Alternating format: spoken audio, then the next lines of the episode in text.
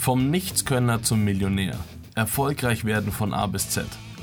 Dieser Podcast führt dich Schritt für Schritt durch alle wichtigen Punkte und ist deine Praxisanleitung, wenn du mehr willst, als immer nur für andere zu arbeiten und dich ausnutzen zu lassen. Ich erzähle dir die Story vom Hauptschüler mit lauter Fünfern im Zeugnis bis hin zum erfolgreichen Unternehmer. Wir fangen vorne bei der Business-Idee und dir selbst an und enden bei der Erfüllung deines Traums. Ob finanzielle Freiheit, die Yacht, die karitative Stiftung oder einfach das geile Gefühl eines funktionierenden Businesses. Egal welchen Traum du dir erfüllen willst, ich versuche dir Schritt für Schritt das Wissen zu geben, das du dafür brauchst. Du musst einfach nur mitmachen. Ich bin Dan und ich coache Leute, die mehr vom Leben erwarten. Los geht's. Der schlimmste Fall, was eigentlich passiert, wenn du dein Business mit Vollgas gegen die Wand fährst und was mit dir danach passiert, das besprechen wir in dieser Folge. Ich sage dir ganz kurz, was für mich der schlimmste Fall ist. Für mich ist der schlimmste Fall, du gehst zur Schule, machst dein Abitur, studierst, schließt dein Studium erfolgreich ab, suchst dir einen Job und machst diesen bis zur Rente. Das ist in meiner Welt der schlimmste Fall, der eintreten kann. Warum? Dein Leben wird ziemlich einfach, außer du suchst dir extreme Hobbys. Du wirst dich nicht besonders groß entfalten können, weil äh, du bist einfach in einer Struktur äh, und in der äh, musst du drin bleiben. Diese Struktur nennt sich auch Hamsterrad. Und in diesem Hamsterrad strampelst du. Und zwar dein Leben lang. Und jetzt kommt's. Du strampelst, um eine mickrige, wahnsinnig, wahnsinnig geringe Rente zu bekommen. Wie hoch diese Rente ist, das klären wir in der nächsten Folge. In meiner Welt lohnt es sich nicht, dafür zu arbeiten. Wie viele Leute gehen in die Arbeit, um dann irgendwann mal eine Rente zu bekommen? Es gibt natürlich auch viele Leute, die gehen in die Arbeit, weil sie daran Spaß haben. Herzlichen Glückwunsch. Das ist schon mal eine, eine geile Voraussetzung.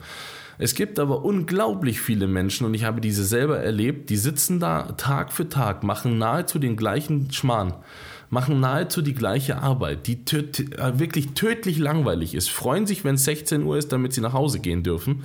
Äh, und dann, wenn sie irgendwann eine Rente bekommen, stellen sie fest, ach scheiße, die ist ja gar nicht hoch. Ach scheiße, jetzt muss ich ja noch Flaschen sammeln. Okay? Du bist heute, die Leute, die da heute draußen Flaschen sammeln, die können dafür wahrscheinlich nicht wirklich was. Du bist heute in einer Informationsgesellschaft. Du hast heute alle Informationen, um das zu verhindern. Und ich sage dir, dieser Punkt wird kommen. Dieser schlimmste Fall soll bei dir nicht eintreten. Das ist einer der Gründe, warum ich diesen Podcast mache und warum es andere Formate gibt, die ähnliches tun. Okay? Wir möchten nicht, dass du in dieser Gesellschaft Bach runtergehst, weil du irgendwann mal äh, vor diesem Rentenchaos stehst. Okay? Der schlimmste Fall, der passieren kann, wenn du eine GmbH gegründet hast. Lass uns tiefer einsteigen in das Ganze. Du hast mittlerweile verstanden, dass ich nicht so der Fan vom Rentenkonzept bin und vom äh, äh, im Hamsterrad strampeln. Der schlimmste Fall, der also eintreten kann, wenn du eine GmbH gegründet hast, ist die Insolvenz. Insolvenz ist in ganz, ganz vielen Köpfen ein total ganz schlimmes äh, irgendwas, ein Monster, ein ganz schlimmes Monster. Wenn man insolvent ist, oh Gott, was sollen denn die Leute denken? Hatten wir in der letzten Folge. Insolvenz bedeutet, das Geld ist nicht da. Punkt. Das bedeutet nicht, jemand hat schlecht gearbeitet, das bedeutet nicht, jemand hat äh, äh, Geld weggeschaufelt und das, was diese ganzen armen Menschen immer denken, das ist Leute, die erfolgreich sind, die können das auf jeden Fall nur, weil sie anderen Leuten betrogen haben äh, und das nicht ehrlich verdient haben. Das ist einfach so extremer Bullshit. Leute und Firmen gehen pleite, weil Dinge passieren, die sie nicht beeinflussen konnten oder nicht gesehen haben. Wenn du es sehen konntest, dann freue dich auf den Gerichtsprozess, aber ich glaube nicht daran, dass das bei dir passiert, weil du bist ein schlauer Mensch. Pleite gehen, eine Firma. Stell dir vor, du hast eine GmbH, du hast einen großen Auftraggeber, da geht es direkt mal pro Auftrag um 100.000. Jetzt ist aber dein Problem, du musst diese 100.000 auch erstmal in Ressourcen stecken, bis der dir die zahlt. Weil du musst erstmal liefern. Okay? Wir können das auch anders machen. Du bist ähm, in, in, Immobilien unterwegs, die sind ja gerade äh, besonders gehypt. Äh, und du baust ein Häuschen. Ähm, und möchtest auch irgendwann äh, dieses Haus verkaufen oder Mieter haben. Du musst das Haus zuerst bezahlen, bevor du eine Miete bekommen kannst. Das, diese Metapher kannst du übrigens auf jedes Business legen. Du musst das Haus erst bauen. bevor es Miete gibt. Du musst dein Business erst hochziehen, bevor du Geld dafür verdienen kannst. Okay? Es gibt diese Idee von ich setze mich hin äh, und warte dann einfach mal, bis der Geldstrom äh, an mir vorbei äh, äh ähm, rast. Den gibt es nicht. Das ist Quatsch. Was dir verkauft wird im Internet ist, na, wir sind uns einig. Du musst also für dein äh, Business arbeiten und du hast das eben nicht immer in der Hand. Dein Auftraggeber geht pleite. Du hast jemanden, der dein Haus oder äh, dein Produkt für 100.000 Euro kaufen möchte und der geht pleite. Du findest aber keinen anderen. Du findest keinen anderen Käufer. Aus irgendwelchen Gründen. Was machst du denn dann? Dann bist du pleite. Richtig. So, jetzt kommt aber der geile Scheiß. Jetzt kommt diese geile Erfindung GmbH. Meines Erachtens nach die geilste Erfindung nach der Dampfmaschine und vor dem Internet. Die GmbH beschränkt dein Haftungsrisiko das Geld, das du liefern musst, auf 25.000 Euro. Gründest du eine GmbH mit 25.000 Euro Stammkapital, musst du danach überhaupt nichts mehr nachschießen. Außer du hast echt böse Fehler gemacht, aber das würdest du wahrscheinlich nicht tun. Du bist auf 25.000 Euro beschränkt. 25.000 Euro ist erstmal Geld, verstehe ich. Aber, und jetzt kommt der Punkt, wenn das bedeutet, dass du dir etwas aufbauen kannst, was dich dein Leben lang bereichert, dann ist es doch kein ernsthaftes Risiko. Jetzt gibt es, und das haben wir in der letzten Folge besprochen, die Leute, die arm sind oder einfach sind, die bemessen dich nach Kohle. Die, die erfolgreich sind, bemessen dich nach Scheitern, wie fähig du, du bist zu scheitern.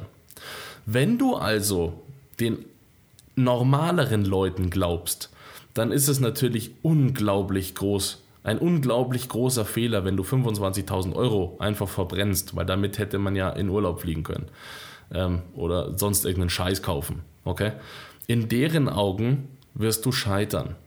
In den anderen Augen, also in den Augen erfolgreicher Leute, hast du einfach nur 25.000 Euro in den Sand gesetzt und machst danach halt einfach das nächste. Das ist kein, das ist kein Big Deal. Und ich wirklich, nochmal, das ist wichtig, dass du mich verstehst. Es geht mir nicht um die Höhe dieser Summe. Ich sage nicht, dass das wenig Geld ist. Ich sage, der, der Wert darf nicht so hoch sein, dass es dich hindert, diesen Weg zu gehen. Verstehst du? Die GmbH ist ein unglaublich geiles Konzept. Jetzt hast du vielleicht keine 25.000 Euro zur Verfügung, möchtest aber trotzdem gründen. Dann kannst du in Deutschland eine UG gründen. Die entspricht dem gleichen Gesetz, also dem GmbH-Gesetz. Und es gibt so ein paar ähm, äh, Richtlinien, die du halt erfüllen musst, wie zum Beispiel, du musst immer äh, was von deinem Gewinn äh, wieder in die Rücklage packen, damit dadurch diese 25.000 aufgefüllt werden. Geht diese Kiste pleite, du kannst sie mit einem einzigen Euro gründen, 1 Euro Stammkapital, geht diese Kiste pleite und dein Unternehmen hat 100.000 Euro Schulden, dann bleiben die Schulden bei dir persönlich bei 25.000 Euro limitiert.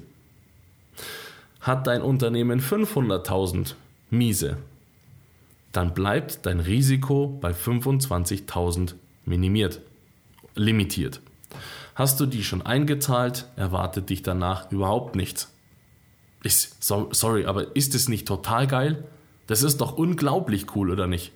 So. Trotzdem gibt es immer noch viele Leute, die einfach ähm, keine Gesellschaft gründen. Ähm, entweder wissen sie das nicht oder sie denken, oh, das ist nicht notwendig oder so. Ja, äh, ist halt schlecht, wenn du persönlich haftest. Auf diese Seite kommen wir jetzt auch mal kurz. Wenn du persönlich haftest, weil du keine Gesellschaft gegründet hast, also keine juristische Person. Eine juristische Person ist eine real angesehene Person vor dem Recht, die existiert nur nicht in der Wirklichkeit. Das heißt, die ist ein theoretischer Mensch. So musst du es dir vorstellen. Was auch bedeutet, wenn du diesem theoretischen Menschen Geld äh, aus der Tasche nimmst, ist das sowas wie Diebstahl. Das heißt da nur anders, aber es ist sowas wie Diebstahl. Das heißt, du musst, wenn du ähm, Geschäftsführerin oder Geschäftsführer einer GmbH oder einer UG bist, diese UG genauso behandeln, als wäre sie ein realer Mensch, auch wenn dieser Mensch nicht existiert. Okay? Vor dem Recht ist das so. Wenn du das nicht machst, nicht eine Gesellschaft gründest, sondern einfach nur rumläufst und Geld verdienst, haftest du immer mit deinem Privatvermögen. Jetzt gehen wir mal davon aus, du hast irgendwie ein Haus. Das ist ähm, 300.000 Euro wert, meinetwegen. Und ähm, deine Firma geht, geht äh, oder de, dein Business geht pleite, weil eben ähm, dein Auftraggeber nicht zahlen kann oder nur irgendwelche andere Gründe, dann ist dein Haus direkt mal weg. Das ist ein Risiko, das ich nicht eingehen würde. Ich würde es einfach nicht eingehen, weil das ist einfach. Verstehst du, was ich meine? Jetzt ist es aber so, dass die meisten Leute ja nicht anfangen, weil sie scheitern könnten und ihr Haus verlieren können. Das ist ein hohes Risiko, deswegen würde ich das nicht machen. Dafür hast du die UG oder die GmbH. Die meisten Leute fangen nicht an, weil sie Angst haben, dafür zu scheitern. Scheitere bitte. Ist völlig in Ordnung, okay? Ich erkläre dir gleich mal, wenn du, wenn du wirklich keine Gesellschaft gegründet hast und dein Haus wäre weg. Nein, andersrum. Wir machen es, pass auf, wir machen es besser. Du hast kein Haus. Du hast kein Vermögen, das man dir wegnehmen kann. Das heißt, diese 100.000 Euro Schulden bleiben bei dir persönlich. Du hast keine Mittel, um die auszulösen. Was passiert denn dann? Du bist privat insolvent. Das hast du bestimmt auch schon mal gehört. Jetzt sage ich dir aber was Geiles zur Privatinsolvenz. Die ist nämlich so verschrien und äh, wenn, wenn ich mich mit Leuten unterhalte, die bei mir im Coaching sind, und ich frage die, ob sie wissen, was eine Privatinsolvenz ist, dann gehen da die Augen hoch ähm, und sie sind völlig erschrocken und sagen, ja, das ist ja das Schlimmste, was so passieren kann. Nein, ist es nicht. Kein Scheiß. Ich sage dir, die Privatinsolvenz ist das Geilste, was passieren kann, wenn du fällst, weil sie ist ein total weicher Boden. Sie ist ein, das klingt komisch, es ist aber tatsächlich so, sie ist ein extrem weicher Boden. In Deutschland ist es so, dass du, wenn du selbstständig tätig warst, ob das eine Gesellschaft war, die du gegründet hast, oder ob du selber für dich gearbeitet hast, also als Einzelunternehmen äh, gearbeitet hast. Selbst wenn du mit irgendeinem Partner zusammen ähm, eine GBR hast äh, und keine, also eine, eine Gesellschaft bürgerlichen Rechts. Das ist einfach, wenn du mit jemandem anderes äh, ein Business machst, ohne ähm, eine Gesellschaft gegründet ha zu haben, dann seid ihr an sich eine GmbR. Okay? Wenn du alleine bist, bist du ein Einzelunternehmen. Ähm, Wir gehen davon aus, dass du das bist, ein Einzelunternehmen. Dann gibt es die Regelinsolvenz und die sagt, wenn du selbstständig tätig warst und deswegen insolvent gegangen bist, dann kannst du vor Gericht einen Antrag stellen dann werden dir die Schulden erlassen nach sechs Jahren. Du musst nochmal mit den Gläubigern ein bisschen verhandeln und ähm, macht aber auch das Gericht für dich, die unterstützen dich da äh, in dem ganzen Thema. Und wenn du es tatsächlich nicht schaffst, weil du dein Unternehmen nicht auflösen kannst, weil wirklich gar kein Besitz da ist, weil kein Vermögen da ist, wenn du also auf diesen 100.000 Euro vollständig sitzen bleibst, dann bist du nach sechs Jahren wenn dieses Insolvenzverfahren beendet ist, schuldenfrei. Nach sechs Jahren. So, nochmal. Risiko, ähm, äh, wie soll ich das nennen? Risikostufe 1 nennen wir das mal, okay? Du hast eine GmbH, da ist die Risikostufe 25.000 Euro. Das ist sau wenig. Okay, das ist nahezu für dich privat, für dich persönlich nahezu kein Risiko. Okay. Die zweite Stufe ist, du hast keine GmbH, sondern bist selbstständig. Dann hast du eine höhere, nämlich eine vollständige äh, Risikohöhe. Aber nochmal, die ist gedeckelt auf sechs Jahre. Nach sechs Jahren bist du schuldenfrei. Das ist doch kein Risiko. Also kein ernsthaftes, oder? So, jetzt kommt es noch geiler. Pass auf, jetzt halte ich fest. Dieses, ähm, diese Regelinsolvenz sagt ja nach sechs Jahren schuldenfrei. Aber, und jetzt kommt das Lustige, diese Verfahrenskosten betragen so um die 2000 Euro. Nagel mich nicht auf den Betrag fest, aber so um die 2000 Euro, okay? Wenn du diese 2000 Euro bezahlt hast, sparst du dir schon ein Jahr. Das heißt, du bist nach fünf Jahren schon schuldenfrei. Und jetzt kommt es noch geiler, weil wir in so einem unglaublich geilen Staat und äh, unglaublich geiler äh, Gesellschaft leben. Wenn du 35 Prozent dieser geschuldeten Summe, also in unserem Fall 35.000 Euro, zurückbezahlen konntest, weil du ähm, irgendwo eine Lebensversicherung rumliegen hattest oder sonst irgendwas, was man zu Geld machen kann, Hast also 25.000, äh, Quatsch, äh, 35.000 Euro, also 35 Prozent deiner geschuldeten Summe den Gläubigern, also bei den Leuten, bei denen du Geld schuldest, zurückgezahlt. Plus diese 2.000 Euro Verfahrenskosten. Dann bist du nach drei Jahren schuldenfrei. Jetzt mal im Ernst. Nach drei Jahren schuldenfrei das ist doch kein Risiko. Das ist doch nicht, das ist doch nicht so, dass ich sagen müsste, du, äh, oh, diese drei Jahre, das ist ja, also äh, ne, das Risiko kann ich nicht eingehen. Ich kann mein Leben nicht verbessern, ich kann mein Leben nicht geiler machen, weil dieses Risiko äh, von drei Jahren äh, ist einfach auf, auf jeden Fall viel zu hoch. Hallo? Das ist unglaublich geil, dass du diese Möglichkeiten hast. Du musst dir mal vorstellen, wenn du auf Risikostufe 1, du hast eine GmbH, um da privat mit deinem Privatvermögen zu haften, musst echt viel Scheiße bauen. Das würdest du nicht tun, weil du würdest dir mindestens ein paar ähm, YouTube-Videos ähm, äh, anschauen. Du würdest vielleicht ein Seminar bei der IHK oder anderen äh, äh, Einrichtungen machen, äh, was für Pflichten du als äh, Geschäftsführerin oder Geschäftsführer hast. Du würdest dich auf jeden Fall vorher erkundigen. Das würdest du schon allein deswegen machen, weil du gar nicht weißt, wie man so eine GmbH eigentlich gründet. Okay, das heißt, du musst dich ohnehin schon darum kümmern. Wir gehen also davon aus, dass du eine GmbH hast und nicht mit deinem Privatvermögen äh, scheiterst, dann wie gesagt 25.000. Wenn du wirklich Scheiße gebaut hast und wenn du echt grobe Fehler gemacht hast, dann haftest du mit deinem Privatvermögen und dann greift auch noch die Insolvenz. Und wenn alle Stricke reißen, dann greift noch Hartz IV. Also verstehst du, wie brutal weich du in Deutschland fällst? Du kannst von ganz oben nach ganz unten fallen. Das spielt keine Rolle. Du fällst immer gleich weich. Du bist in einem Land, in dem das möglich ist. Nutze also diese Chance. Das war's für diese Folge.